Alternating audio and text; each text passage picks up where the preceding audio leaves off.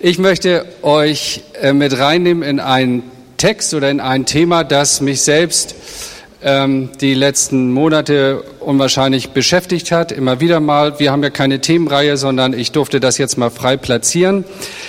Vor längerer Zeit habe ich in irgendeinem Zusammenhang mal die Frage aufgegriffen oder aufgeschnappt, mit wem würden Sie gern mal zu Abend essen? Also mit welchem Prominenten, wenn man sich das aussuchen könnte. Ich habe neulich das Interview gesehen mit unserem Bundespräsidenten, was die Bettina Schausen geführt hat. Ist ja auch noch relativ junge Frau. Und da ist interessant, so mit welchen Leuten die sich so trifft und welche Fragen sie stellt. Wenn ich mir so vorstelle, ich würde mich mit Angela Merkel treffen, wäre ja durchaus interessant, mal in ihrem äh, Terminkalender platziert zu sein, zu wissen, ich habe eine Stunde, was würde ich da fragen? Wäre das interessant oder vielleicht gar nicht oder sage, oh bloß nicht, ja, vielleicht Joschka Fischer oder ich weiß nicht, wen ich es jetzt noch nennen soll oder Sigmar Gabriel, so warum er nicht Schaffner geworden ist oder irgendwas, könnte man ja fragen, ja, dann dem musst du nur eine Mütze aufsetzen, ich finde, der sieht immer aus wie ein Schaffner dann. So, also so verschiedene Assoziationen oder jetzt habe ich gelesen, Madonna hat da irgendwo ein Konzert gegeben und dann gibt's natürlich auch exklusive Interviews. Mit wem würdest du gern mal reden? Mit wem würdest du gern mal Abend essen? Mit so einem VIP, einer very important person. Mit wem hättest du gern mal einen Termin? Und wenn ich in meine Bibel schaue, dann vermittelt uns die Bibel einen Termin oder viele Termine mit einem König. Wenn wir nicht in die Psalmen hineinschauen, dann können wir sehen, was David sagt, was David denkt. Und das ist durchaus interessant, da möchte ich euch gern mit reinnehmen. Psalm 138. Ich habe keine Folien heute, ich lese es einfach vor. Psalm 138 sind acht Verse. Von David. Ich danke dir von ganzem Herzen. Vor den Göttern will ich dir Lob singen. Ich will anbeten vor deinem heiligen Tempel und deinen Namen preisen für deine Güte und Treue. Denn du hast deinen Namen und dein Wort herrlich gemacht über alles. Wenn ich dich anrufe, so erhörst du mich und gibst meiner Seele große Kraft. Es danken dir, Herr, alle Könige auf Erden, dass sie hören das Wort deines Mundes. Sie singen von den Wegen des Herrn, dass die Herrlichkeit des Herrn so groß ist. Denn der Herr ist hoch und sieht auf den Niedrigen und kennt den Stolzen von ferne. Wenn ich mitten in der Angst wandle, so erquickst du mich und reckst deine Hand gegen den Zorn meiner Feinde, hilfst mir mit deiner Rechten. Der Herr wird meine Sache hinausführen. Herr, deine Güte ist ewig, das Werk deiner Hände wollest du nicht lassen. Psalm 138, acht Verse lang. Wenn man das dann zusammenfasst hinterher mit ein bisschen Ruhe und sich fragt, was hat der Mann eigentlich gesagt? Was nehme ich mit aus dem Gespräch? Ich habe auch schon Interviews geführt im Rahmen meines Studiums, dann muss man das hinterher alles abschreiben und dann mal zusammenfassen, was ist da substanziell gesagt worden. Greife ich nur mal ein paar Dinge punktuell heraus. Er sagt, von ganzem Herzen danke ich dir. Das heißt, David macht Sachen mit ganzem Herzen. Das ist eine Information erstmal, ja. Ich will dir Lob singen, ich will dich anbeten, ich will dich preisen. Mann, der Mann lebt ja auch mit Vorsätzen, der sagt, ich will das der muss sich das auch vornehmen. Offensichtlich geht das auch bei einem prominenten König so, dass er nicht immer nur, wie soll man sagen, so fließt innerlich, sondern dass er auch mit Vorsätzen Dinge machen muss. Dann sagt David, er betet. Und in dem Gebet bekommt er Kraft für seine Seele. Vers 4 sagt er, er kennt andere Könige auf Erden, die das Gleiche tun. Auch Prominente beten. Vers 6, denn der Herr ist hoch, sagt er. Und damit sagt er auch gleichzeitig, ich weiß, ich bin auch nur ein Mensch, ich stehe auch unter Autorität, da gibt's noch einen über mir. Das sind alles substanzielle Aussagen, die ich jetzt einfach sachlich daraus löse.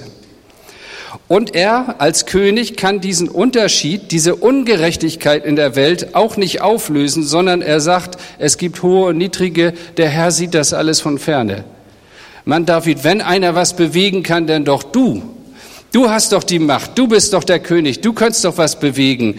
Aber wisst ihr, diese Leute, die da uns regieren oder auch Leitung ausüben, auch in der Gemeinde, die können oft weniger machen, als wir denken. Die müssen sich nämlich auch an Gott halten. Die müssen auch sagen, Herr, du weißt das alles von ferne. Ich kann das alles gar nicht erklären. Als ich ganz jung gläubig war, da konnte ich alles erklären. waren auch irgendwie träumerische Tage. Heute sind viele Zusammenhänge, wo ich sage, da sage ich lieber nicht zu, weil was ich zu sagen würde, wäre zu viel, weil das doch alles irgendwie nicht zu erklären ist. Und doch ist ein Gott da, der das alles sieht. Und dann wird David sehr persönlich und er sagt auch etwas über seine Gefühle. Da sprechen wir nicht so gerne drüber, auch als Norddeutsche nicht. Ne? Wie geht's? Gut. Da ist alles drin. Ne? Mehr braucht man nicht sagen ähm, in diesem einen Satz. Aber hier David spricht von seinen Gefühlen und von seinem tiefsten Empfinden und auf diesen Vers möchte ich gerne eingehen. Er sagt Vers 7, wenn ich, also das ist persönlich, mitten in der Angst wandle, also ein König mit einem ängstlichen Herzen, mit Lebensabschnitten, wo er von seiner Angst berichtet und das soll so ein bisschen auch mein Thema sein, ein König zwischen Menschsein, Gott erleben und Ängsten. Der gleiche David, der von Lobpreis, von Willensvorsätzen, von Anbetung, von Kraftbedürfnis für seine Seele und Gemeinschaft mit anderen Königen auf dieser Erde spricht, der erzählt auf der anderen Seite auch von Zeiten und Phasen der Angst. Und da möchte ich gern als Gast oder als Interviewer mal nachhaken. David, erzähl doch mal, was ist das genau? Ja, und nun arbeiten wir uns da mal vor. Es gibt ja, ich habe im Vorfeld ein bisschen gelesen, recherchiert, ganze Fachabhandlungen dazu, ganze Klassifikationen der Angst. Es gibt von der Weltgesundheitsorganisation einen sogenannten ICD-10, das ist so ein dickes Buch mit Beschreibung, Klassifizierung von Angst. Und wenn ihr mit einer Angststörung zum Arzt geht, dann beziehen Sie sich auf diese ICD-10 Klassifizierung und Bezeichnung, was das jetzt genau von der Angststörung ist.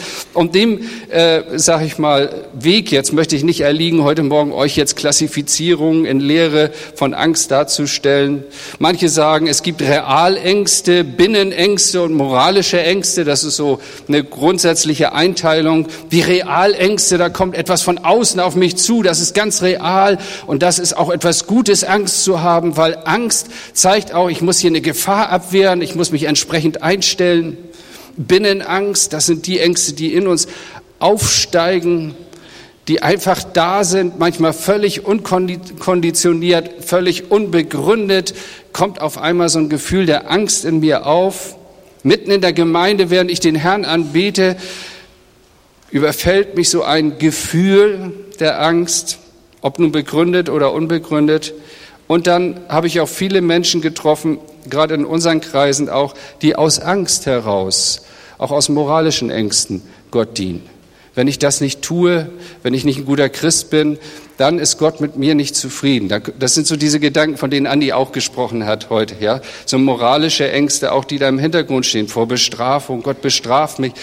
Ich habe so in der Form gehört, wenn ich meine stille Zeit heute Morgen nicht mache, ja, da kann dieser Tag nichts werden, dann zieht Gott sich zurück. Leute, das ist alles irgendwo in dieser Rubrik einzuordnen, ja. Oder Angst vor Versagen als ich zum Glauben kam, ich habe mir so viel Angst äh, oder so viel Sorgen gemacht und das hat Ängste ausgelöst. Werde ich das auch schaffen? Werde ich treu bleiben? Und dann kommen die Leute, die sagen, ja, also Sexualität musst du sehr aufpassen und wegen dem Geld und der Hochmut, ja, das sind so die drei Kardinalsünden, das gibt man jedem Prediger mit auf den Weg. Das sind so die Dinge, da musst du aufpassen. Und dann kann man sich so richtig fürchten und denken, ja, schaffe ich das? Und werde ich jetzt jede Versuchungssituation irgendwie überleben? Und da kann man sich so einen Kopf machen, das kann sich so steigern, das prägt dann auch das ganze Leben. Es gibt Leute, die machen Unterscheidungen zwischen Angst und Furcht. Da ist die Bibel eigentlich nicht so klar ähm, mit dieser Unterscheidung. Ich denke, das kommt eher aus der Psychologie. Es gibt so, wie wir sagen, Urängste. Das ist einfach da. Ja. Es gibt Leute, die haben grundsätzlich Angst vor Haien. Ähm, wenn Sie einen Film sehen mit, mit also Fische, ne? Hai. Ich, nicht Hai, so irgendwie im Englischen so. Äh, ja, sehen dann Fische schwimmen da und äh, kriegen Panik, können das nicht angucken. Ja, müssen raus aus dem Zimmer. Äh, ich, also ich gucke das ganz relaxed. Ich finde das cool, wenn der sich einen schnappt da und irgendwie. ja, also habe ich keine Angst. Also vielleicht weiß ich auch die Technik, da kommt nichts aus dem Gerät raus oder so. Urängste. Habe schon immer Angst gehabt davor oder vor Wasser. gibt Leute, die können grundsätzlich nicht ins Wasser gehen. Die haben Angst, das ist so tief, da ist irgendwas drin. Und, äh, und das, äh, es gibt sowas von äh, umfangreichem, äh, sag ich mal, Einzelängsten, das kannst du gar nicht alles klassifizieren. Begründete Ängste, erlernte Ängste, unbegründete Ängste, wie auch immer. Eines teilen wir doch alle miteinander. Jeder weiß, was Angst ist und hat ein solches Erleben und Gefühl schon gehabt. Und zwar nicht nur punktuell, sondern es gibt Menschen, die leben damit Jahr um Jahr. Das ist ein Lebensbegleiter. Es ist interessant, dass es also es gibt Kulturanthropologen, also Leute, die sich so mit dem Menschsein auch auseinandersetzen und kulturellen Prägungen, und die sagen, dass es Grundemotionen gibt, die man grundsätzlich an der Mimik eines Menschen ablesen kann. Das teilen wir alle. Also du kannst in irgendeine Kultur gehen und es gibt so sechs oder fünf, je nachdem, wie die das einteilen, Grundemotionen, die man sozusagen vom Gesicht ablesen kann. Da musst du nicht mal die Sprache können. Da spricht man auch davon, dem ist die Angst ins Gesicht geschrieben. Und da kannst du Menschen haben aus einem ganz anderen Kulturkreis, die ganz anders leben und trotzdem kannst du sehen, die sind glücklich. Also das sind Freude oder Glück, Trauer, Ekel, Zorn, Scham und Furcht oder Angst. Das ist den Leuten ins Gesicht geschrieben oder man kann es vom Gesicht mimisch ablesen, ohne dass die was sagen. Die Bibel gibt uns an keiner Stelle sowas wie eine Dogmatik der Angst, sondern sie zeigt eigentlich, wenn man so quer durch die Bibel liest, auf jeder Seite Menschen, die einfach auch durch Phasen der Angst gegangen sind. Adam versteckte sich und Gott fragte, wo bist du? Und dann kommt die Auskunft, ich fürchtete mich. Also hier hat die Furcht zu einer Handlung geführt, die sich vor Gott versteckte. Kein fürchtete sich, ohne Schutz erschlagen zu werden. Abraham hatte einen ganz anderen Stress oder eine ganz andere Sorge und auch eine Angst, deswegen fing er an zu lügen. Abraham hatte Furcht wegen seiner schönen Frau, dass ihm irgendeiner die Frau ausspannt. Und deswegen hat er sie dann verraten, verleugnet und dann sind die in große Bedrängnis gekommen und das nicht nur einmal, sondern zweimal, dass die Frau nicht mehr an den Gott Abrahams glaubte und als sie sagt, jetzt kommt das Baby und so, da hat sie gesagt, geh mir los, da hat sie gelacht. Ja, also nach dem äh, Zinnober, den der Ehemann da angestellt hat, da hätte meine Frau mich fünfmal weggeschickt. Das war eigentlich klar. Man hat wegen alles mögliche Ängste, nicht nur wegen Spinnen, sondern möglicherweise auch wegen seiner schönen Frau. Die Jünger fürchteten sich, die Herren Apostel, wegen Gespenster auf dem See. Sie meinten, sie sehen ein Gespenster und schrien vor Furcht. Das sind die Glaubenshelden, auf die äh, wir aufschauen. Oder sie schlossen sich ein aus Furcht vor den Juden. Menschenfurcht kann ganz stark motivieren, auch Dinge nicht zu tun, sich einzuschließen, sich zurückzuziehen. Man könnte mal alles Mögliche aufzählen. Angst vor der Zukunft, vor Krankheit, vor Einsamkeit, vor Prüfung, Prüfungsstress, Sterben, vor Versagen, vor dem Denken vom Menschen. Ich fürchte nämlich davor, dass du denkst über mich. Geht manche Ehe dran kaputt weil man da nicht drüber sprechen kann. Angst vor Gott, Angst vor dem Dunkeln, Existenzängste. Sowas habe ich auch lange nicht gehabt, bis irgendwann mal ich äh, selber auch in einer Situation war, wo ich mir darüber Gedanken machen musste, nicht nur für mich, sondern um meine Mitarbeiter, Existenzängste. Was habe ich für Angst gehabt, das erste Mal, das kannte ich gar nicht, als wir das erste Mal einen Haus, also einen Vertrag, Kreditvertrag für unser Haus unterschrieben haben beim Notar. Da hat er uns noch belehrt darüber, kannst du dich erinnern? Wie gesagt, Frau Knorr, wenn Ihr Mann jetzt ausfällt oder Sie verlässt, dann müssen Sie alleine dafür. Eine halbe Million D-Mark damals, da, da, da habe ich nachts nicht geschlafen. Da dachte ich, wie willst du das jemals machen? Gut, man beruhigt sich auch wieder. Zwei Tage später hat man auch wieder eine Normalität. Aber so, da habe ich mal gespürt, was das ist, wenn man so richtig Panik kriegt, Angst kriegt oder Geschäftsleute, die dann hohe Risiken eingehen, um ihre Firma zu retten und, und, und. Man sagt den Leuten, heute mach dich selbstständig, aber Leute, das ist alles ja gar nicht so einfach. Da nimmst du ein Darlehen auf, da kommen so die Existenzängste hochgekrabbelt. Oder auch Angst vor dem Abfall. David fasst das alles zusammen in diesem einen Satz. Wenn ich wandle mitten in der Angst. Der Mann weiß, wovon er redet. Das finde ich interessant. Da habe ich mich wiedergefunden. Auch die Christen, auch Fromme, haben Angst. Bei allem Singen und Preisen und Wegbeten und singen, wir singen ja diesen Chor, ich habe keine Angst, nein, nein, nein, ja, habe ich auch gerne mitgesungen und dann so ganz tief drin ist da eben doch so ein bisschen, wie sagt der Nord, das ist ein bisschen Schiss. Die Ängste kommen doch wieder und sind in unterschiedlichsten Situationen da. Psalm 55, vielleicht noch mal parallel, Vers 5 und 6. Mein Herz ängstigt sich in meinem Leib. Todesfurcht ist auf mich gefallen. Furcht und Zittern ist über mich gekommen und Grauen hat mich überfallen. Ich weiß nicht, ob das eine pfingstliche Predigt ist. Viermal Ängsten, Todesfurcht, Furcht und Zittern, Grauen.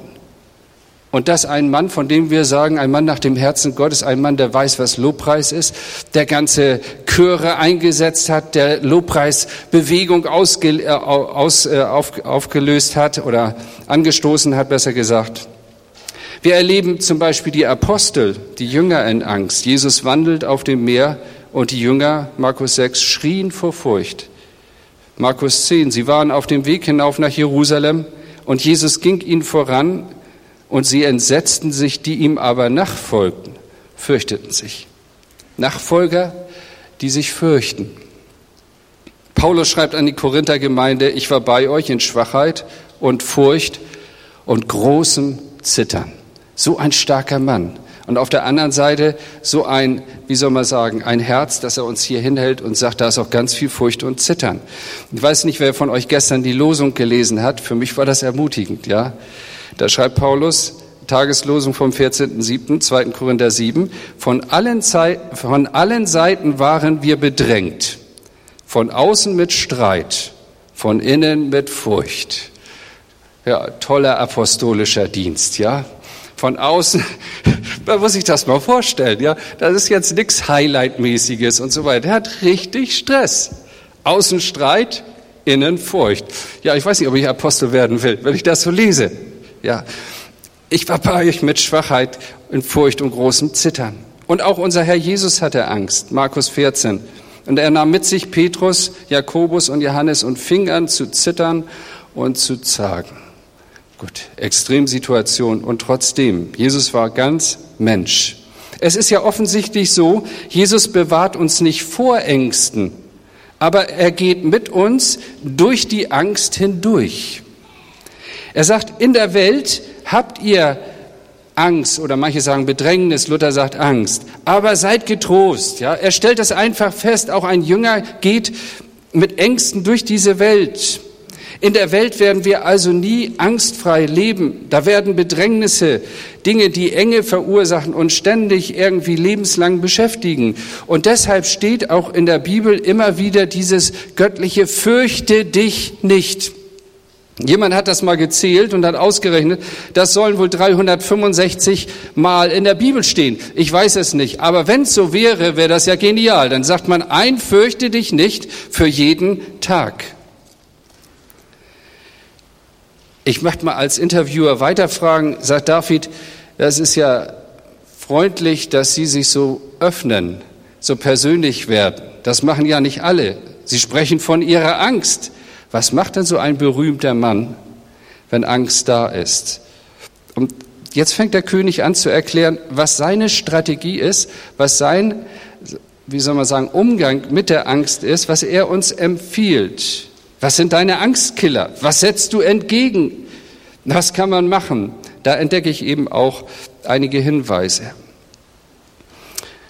Vers 7a, wenn ich mitten in der Angst wandle. Das ist also die erste Strategie gegen die Angst. Und ich glaube, Leute, wir brauchen eine ganz persönliche Strategie, jeder von uns, ja. Ähm, die für dich eben auch praktikabel ist, die dir hilft. Eine persönliche Strategie gegen das, was wir Angst nennen. Und David sagt, dass seine Strategie, ich wandle. Ich wandle mitten in der Angst. Ich weiß nicht, ob ihr das nachvollziehen könnt. Ich habe immer früher gedacht, Angst lähmt und führt zu Stillstand. Ein ängstlicher Mensch, der kann gar nicht weiterkommen, der kann nicht im Glauben wachsen. Da muss man erstmal die Angst loswerden und dann geht's weiter. Aber David sagt das andere. Er sagt, wenn ich in der Angst lebe, dann bewege ich mich da drin. Ich wandle in der Angst. Ich bewege mich. Ich tue etwas. Ja, ich bin aktiv. Da ist also nichts von Stillstand, sondern er bewegt sich, er tut etwas. Wandeln ist ja ein anderer Begriff für bewegen und das Gegenwort dazu ist stehen, verharren, stillstehen. David sagt, ich bewege mich in der Angst, ich mache etwas. Ich habe vor kurzem mal ein Zitat gelesen von einem französischen Maler und er hat gesagt, das habe ich mir auf meinen Bildschirm gepackt, das Geheimnis, mit dem ich meine Ängste bekämpfe, sind Ideen. Nochmal, das Geheimnis, mit dem ich meine Ängste bekämpfe, sind Ideen. Wir müssen innovativ sein, sagt man heute. Wir müssen uns was einfallen lassen, Ideen haben. Ja? Das ist auch ein Bewegen in der Angst. Das heißt, wir lassen uns nicht in die Ecke drängen, festsetzen. Da ist nicht Stillstand, sondern wir tun etwas. Ich möchte euch mal reingucken lassen, wie ich das mache. Zwei, drei Dinge einfach nur. Also Geld ist ja immer ein Thema, jedenfalls bei uns. Nicht so das immer Stressthema, aber wir sind nicht reich, wir sind nicht arm, wir sind dankbar, wir haben das, was wir brauchen.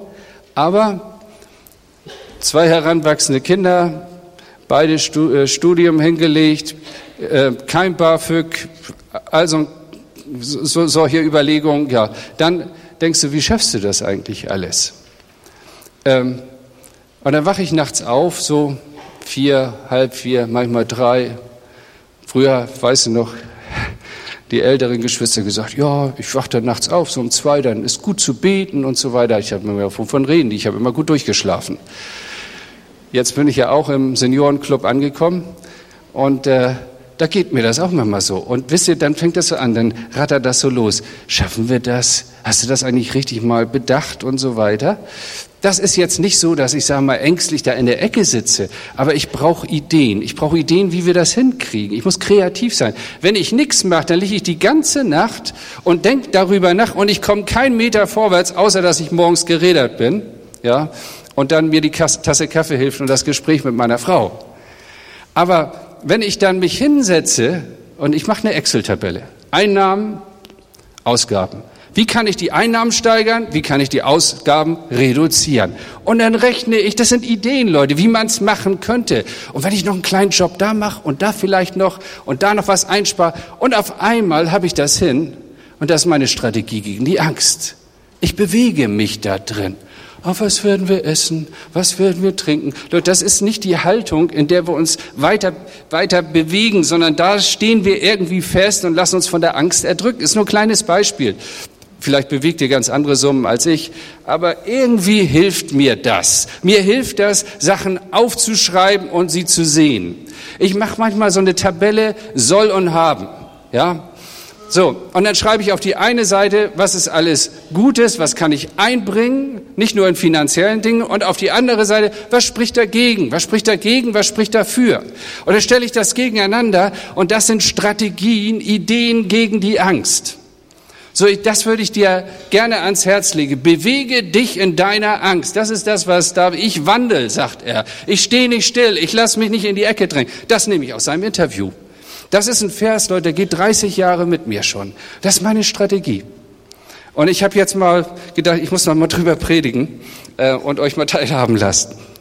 Ja, ich habe zum Beispiel mal eine andere Strategie ich weiß nicht, ob ihr wisst, was das ist. Das ist ein Zentimetermaß. Das gibt's im Baumarkt. Ja?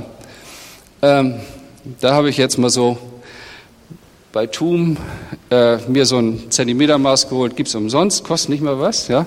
Müsst ihr nicht in eure Tabelle eintragen. Und dann gibt's ja Situationen, die scheinbar kein Ende nehmen, wo man denkt, wie willst du das überhaupt erreichen? Da musst du noch zwei Jahre in einer Situation sein, wirst gemobbt in einer Firma und denkst, wie komme ich da bloß durch? Oder manchmal sind es nur die letzten drei Monate. Und da habe ich mir das hier aufgeklebt, habe mir das ins Büro gehängt, habe da Daten nebengeschrieben und mache dann immer wöchentlich einen Strich. Und dann sehe ich, wird ja immer weniger. Zwei Drittel habe ich schon weg, drei Viertel habe ich schon weg.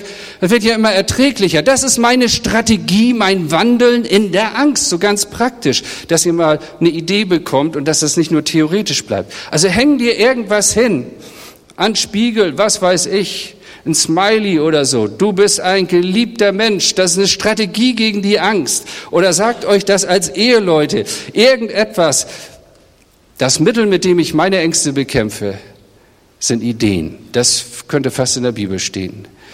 Und dann Leute, die zum Beispiel arbeitslos sind. Man kann, man kann sich immer irgendwas einfallen lassen. Und wenn man sich eine Beschäftigung sucht, Leute, ihr müsst euch nicht in eine Ecke drängen lassen. Ich habe Gaben, ich kann die irgendwo einsetzen. Manchmal ist ein Gespräch gut, manchmal ist es gut, einfach sich mit jemandem auszutauschen. Wie können wir eine Strategie aufbauen, dass ich rauskomme aus dieser Apathie, aus diesem zu lange im Bett liegen und, und, und. Wie kann ich, wie kann ich eine, eine schwierige Zeit überleben, wo ich, wo ich gar nicht weiß, nimmt das jemals ein Ende? Mir hat das geholfen. Ich lege euch das einfach mal so ans Herz zu überlegen. Lasst dir was einfallen. Eine Strategie zum Beispiel, die mir geholfen hat, auch Ängste, unbestimmte Ängste, das, was so hochkriecht, auch zu behandeln, ist einfach Sport. Ich habe angefangen zu joggen. Ich hab einfach bin an Leistungsgrenzen gegangen, habe mir ein paar vernünftige Schuhe gekauft und bin dann einfach losgelaufen, wie blöd geschwitzt. Ich dachte, ich könnte da gleich loslaufen, was weiß ich, wie viele Kilometer, nach 400 Metern war ich alle. Aber ich habe durchgehalten. Ich schaffe jetzt, ich schaff jetzt zehn Kilometer, wirklich in einem Stück. Und wenn ich wiederkomme, dann bin ich stehen K.O. Ich fall, ich fall erst mal in Sessel und muss mich erst mal irgendwie wieder regenerieren. Aber dann passiert was im Gehirn. Da kriegst du einen Kick. Da geht's mir richtig gut hinterher. Das stabilisiert meine ganze Psyche. Die leibliche Übung ist nämlich nicht zu nichts Nütze, das haben wir uns früher erzählt, sondern zu wenig Nütze. Aber zu, zumindestens dafür Nütze. Ja, mir hilft es jedenfalls. Ich weiß nicht, vielleicht sagst du, ich kann das nicht. Der macht was anderes. Geh ins Fitnessstudio, wenn du ein bisschen Geld hast, ja, lass dich da nicht so sehr ablenken. Also da war mir zu viel junge, junges Gemüse, das rumsprang mit einer Nuckelflasche und so, die ganze Zeit da nur so ein Schaulaufen veranstaltet. Ich wollte ja Sport machen und mich nicht ablenken lassen und die ganzen Videos und alles, was da läuft. Okay, mach wie du denkst, aber mach was. Strategie gegen die Angst. Wandel in der Angst. Ich habe mir schon einen Tisch in, in die Mitte des Wohnzimmers gerückt, wenn meine Frau zur Arbeit war und dann bin ich, habe ich mir vorgestellt, das ist Jericho was Feindliches. Ja. Und dann bin ich um Jericho rummarschiert, nicht nur siebenmal, sondern siebenmal, siebzigmal, bis ich das Gefühl hatte, jetzt habe ich irgendwie in mir so ein, so ein, so ein Gefühl von Veränderung. Und dann bin ich da gestärkt rausgegangen. Habt ihr gar nicht mitgekriegt. Ich erzähle das mal frank und frei hier. Was ist deine Strategie gegen die Angst? Zieh dich nicht zurück, sei nicht passiv, sondern wandel. Sei unterwegs, tu etwas. Und wenn du nicht alleine auf Ideen kommst, dann setz dich mit jemandem zusammen. Dafür haben wir auch die Kleingruppen. Jetzt bin ich bei den Kleingruppen. Ihr müsst alle in einer Kleingruppe sein, Michi. Amen. Ja, das ist ganz wichtig, eine Zweierschaft. manchmal rufe ich den Andi an und sage, Andi, das beschäftigt mein Herz. Und dann reden wir darüber. Und weiß, ihr betet mit dafür. Das hilft mir. Das sind Strategien gegen die Angst. Du bist nicht alleine. Du bist in eine Gemeinschaft gestellt. Und hier gibt es ganz viele Ideen. Und das ist ein Mittel mitten in der Angst. Du kannst es nicht wegbeten. Aber du kannst sagen, ich stehe auf und ich tue meinen Teil. Das zweite, was David sagt, wenn ich mitten in der Angst wandle, die zweite, der zweite Teil des Verses, dann erquickst du mich das ist ja so eine Gleichung hier. Wenn, dann. Wenn ich das tue, wenn ich wandle, wenn ich meine Strategie entwickle, wenn ich mir was von Gott schenken lasse, was ich tue, was ich mir vorsetze, dann erquickst du mich. Tu du dein Teil, dann tut Gott seinen Teil. Wenn ich wandle, dann erlebe ich Erquickung durch meinen Gott. Das ist Davids Zeugnis.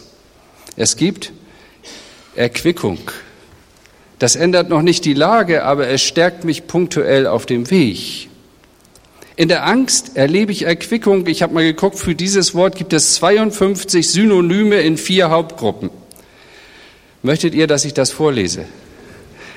Ich habe nur einen kleinen Auszug. Erquickung ist Erfrischung, Erholung, Stärkung, Wohltat, Hoffnungsschimmer, erfreuliche Aussichten, freudige Momente, Trost, Hoffnungsfunken, Silberstreifen, Lichtblicke und so weiter und so fort. Ich finde das einfach toll, jetzt diese Begriffe auch mal so auf sich wirken zu 52 fantastische Wege der Stärkung. Und wenn du ja aus diesem Gottesdienst gehst und du nimmst einen Lichtblick mit, dann ist das eine Strategie gegen die Angst. Ein Weg der Stärkung ist auch, dass Gott uns immer wieder neu sagt, dass er uns liebt. Das hast du heute Morgen schon auch angesprochen. Du erquickst meine Seele, sagt David. Erfrischt mich. Dafür kommen wir in Gottesdienst zusammen, Leute. Nicht nur um was zu hören, nicht nur um zwei Lieder zu singen oder Ansagen zu hören, unser Opfer hier, hier zu lassen, sondern wir dürfen erwarten, dass Gott heute Morgen Interesse hat, dich zu erquicken, dich zu erfrischen, dir einen neuen Silberstreifen am Horizont zu zeigen. Der größte Feind der Angst ist nämlich die Liebe. Nichts kann mich scheiden von der Liebe Gottes, Römer 8 trübt weder Trübsal und Angst, Tod und Leben, alles das, Hohes und Tiefes, Engel und Fürsten, gar nichts. Nichts kann mich scheiden von der Liebe Gottes. Auch die Angst, die du empfindest, scheidet dich nicht, trennt dich nicht von Gott. Liebe kann nämlich Angst überwinden und darum begegnet Gott uns immer wieder in seiner Liebe. Er spricht freundlich mit uns. Wir erwarten oft, dass er mit uns schimpft, dass er uns ausschimpft. Die Liebe hat immer größere Kraft als die Angst. Ich habe eine Geschichte gelesen von einem Mann, der panische Angst hatte, über Brücken zu gehen. Konnte er einfach nicht. Keine Ahnung warum. Die Psychologen sagen es erlernte Angst. Das kann man alles äh, desensibilisieren und so weiter. Da sieht er ein Kind, das sich in Gefahr begibt oder in Gefahr befindet durch ein Auto, das auf dieses Kind zurast. Und er liebt dieses Kind. Und jetzt vergisst er all seine Ängste, überwindet seine Ängste aus Liebe zu diesem Kind. Er springt auf die Brücke und reißt dieses Kind in seine Arme und rettet es. Liebe hat größere Kraft als die Angst. Es gibt eine Schulbuchgeschichte, die ich schon manchmal zitiert, äh, zitiert habe, die lautet, wer zieht dem Wanderer die Jacke aus? Kennt ihr die? Sonne und Sturm haben eine Wette abgeschlossen. Wer hat größere Kraft? Wer zieht dem Wanderer die Jacke aus? Ja, nicht die Schuhe, sondern die Jacke. Und äh, gut, dann hat der Sturm angefangen und er hat geblasen und der Wanderer, alles was der tut, der zieht die Jacke zu, ganz hoch geschlossen. Und das genaue Gegenteil kommt heraus. Als er fertig ist, beginnt die Sonne. Sie fängt an zu scheinen, die Wärme, er öffnet seine Jacke und er zieht seine Jacke aus. Liebe, Wärme, Nähe, ja, überwindet die Angst. Und deswegen sagt Jesus auch, bleib doch in meiner Liebe. Nicht nur am Anfang. Und jetzt bestrafst du dich manchmal sogar vielleicht durch Entzug vom Herrn, sondern bleibe in seiner Liebe, die am Anfang da war und die jeden Tag neu war und die auch heute da ist. Du erquickst mich mit deiner Liebe und ich darf alle Furcht Schritt für Schritt bei dir verlieren. Du darfst heute Morgen Erquickung erleben, ganz persönlich. Wir können vielleicht dein Problem nicht wegbeten, aber wir können miteinander beten und mitten in der Angst erfährst du heute Morgen die Erfrischung, die du brauchst, die Erquickung und neue Kraft. Und als letztes sagt David hier in Vers 7 auch noch und Vers 8, ähm, du reckst deine Hand aus, du hilfst mir mit deiner Rechten. Der Herr wird meine Sache hinausführen. Herr, deine Güte ist ewig. Das Werk deiner Hände wirst du nicht lassen. Das sind fünf proklamatorische Aussagen. Das heißt, er setzt seiner Angst das Bekenntnis, das er hat, die Gewissheit, die er hat, entgegen. Und da sind wir auch bei unseren Worten. Fünf klare Sätze. Und meine Frage an dich ist, was bekennst du mitten in der Angst? Was redest du? Was kommt über deine Lippen? Was bekennst du? Ich bin nichts, ich habe nichts, ich kann nichts, ich werde nicht sein, ich schaffe das nicht. Was kommt über deine Lippen? Und in dem Sinne glaube ich schon, das Wunder ist in deinem Munde, wie das in einem Buchtitel heißt. Nicht in jeder Hinsicht, aber in der Hinsicht glaube ich es schon. Denn Stärkung und Schwächung ist in deinem Mund. Deswegen sagt die Bibel, der Schwache spreche, ich bin stark. Das ist ja logisch nicht nachzuvollziehen. Aber warum? Er hat ein Bekenntnis, der Schwache. Ich bin schwach. Und du bist stark, du bist mein Herr, du reckst deine Hand aus. Was geht über unsere Lippen, Leute? Der Arme soll sprechen, ich bin reich. Und Jakobus sagt, die Schiffe, ob sie wo groß sind und von starken Winden getrieben werden, werden sie doch gelenkt mit einem kleinen Ruder, wohin der will, der es führt. Das liegt also auch in unserem Ermessen. So ist die Zunge ein kleines Glied und beweg große Dinge. Jemand hat gesagt, was wir denken, bestimmt, was wir reden. Was wir reden, bestimmt, was wir tun und was wir tun, bestimmt, was aus uns charakterlich wird. Und das ist so eine Kette. Was bekennst du über dich? Ich bin ein geliebtes Kind Gottes. Früher hat man ja so viel mit Reimen, ne? auch die Gemeinde so mit einbezogen. Ich weiß noch immer, Onkel Edwin, kennst du den noch? Stark ist meines Jesu Hand und er wird mich ewig fassen, hat zu viel daran gewandt, um mich wieder loszulassen. Mein Erbarmer lässt mich nicht. Dies ist meine Zuversicht. Sowas haben wir eingetrichtert bekommen. Und ich sage euch, das ist positiv. Ich bin dankbar dafür. Das sind Glaubensbekenntnisse, auch die Lieder, die wir heute Morgen gehört haben. Das sind Glaubensbekenntnisse, spricht unser Herz an. Was bekennst du? Was denkst du über dich? Das Wort Gottes, Leute, ist ein Angstkiller. Vertreibt alle Angst. Jesus hat keine Nachfolger, die keine Angst kennen. Aber sie kennen neben und in der Angst auch ihren Gott und das Wort Gottes. Insofern ist es gut, wenn wir auch das Wort Gottes auswendig lernen, wenn wir es zitieren können, wenn wir es brauchen können. Und David bekennt, und vielleicht machen wir das einfach mal so, dass ich euch den Satz hier vorsage und ihr sagt ihn nach, ihr habt ihn sowieso nachher vergessen, aber es war gut, was wir gesagt haben, ja? Du reckst deine Hand aus. Wollen wir das mal zusammen sagen? Du reckst deine Hand aus. Ein Bekenntnis. Du hilfst mir mit deiner Rechten. Der Herr wird meine Sache hinausführen. Der Herr wird meine Sache hinausführen. Deine Güte, Herr, ist ewig. Okay, da seid ihr schon ziemlich aufgetaucht. Und jetzt fünftes Bekenntnis. Das Werk deiner Hände wirst du nicht lassen. Das bist du, das bist du und das bin ich. Ja, das Werk deiner Hände wirst du nicht lassen. Das Werk deiner Hände wirst du nicht lassen. Und das darfst du für dich heute Morgen ganz persönlich nehmen. Ein Mann wie Dietrich Bonhoeffer wusste etwas von dieser Geborgenheit in Gott in seiner Todeszelle. Er bekennt von guten Mächten wunderbar geborgen erwarten wir getrost, was kommen mag, Leute. Wir werden noch manche Botschaften kommen, die uns ängsten. Und dann sagt er weiter, Gott ist mit uns am Abend und am Morgen und ganz gewiss an jedem neuen Tag. Halleluja. Wir leben nicht ohne Ängste, aber Jesus geht mit uns mitten durch die Angst hindurch und ich habe euch versucht, einige Strategien hier zu sagen. Was ist deine aktuelle Angst? Was hast du mitgebracht? Was ist deine Sorge vielleicht als Vorfeld davon? Beweg dich weiter. Entwickel deine Strategie. Setz deiner Angst Ideen entgegen. Lass dich immer wieder neu erquicken. Wir haben heute Morgen Gelegenheit, auch im Lobpreis, während des Lob oder danach, ich weiß nicht, wie wir es jetzt hier äh, dann fortführen werden, aber nach vorne zu kommen, uns segnen zu lassen, zu sagen, ich brauche einfach jemand, der mir die Hände auflegt und ich brauche diese Ermutigung, Erquickung Gottes und bekenne das, was Gottes Wort über dich sagt. Manchmal habe ich meine Bibel genommen bin lesend durch die Wohnung gelaufen oder irgendwo spazieren gegangen bin und habe das bekannt, was Gottes Wort über mich sagt. Und das sind Strategien gegen die Angst. Danke, David, für dieses ehrliche Interview. Gott segne euch. Amen.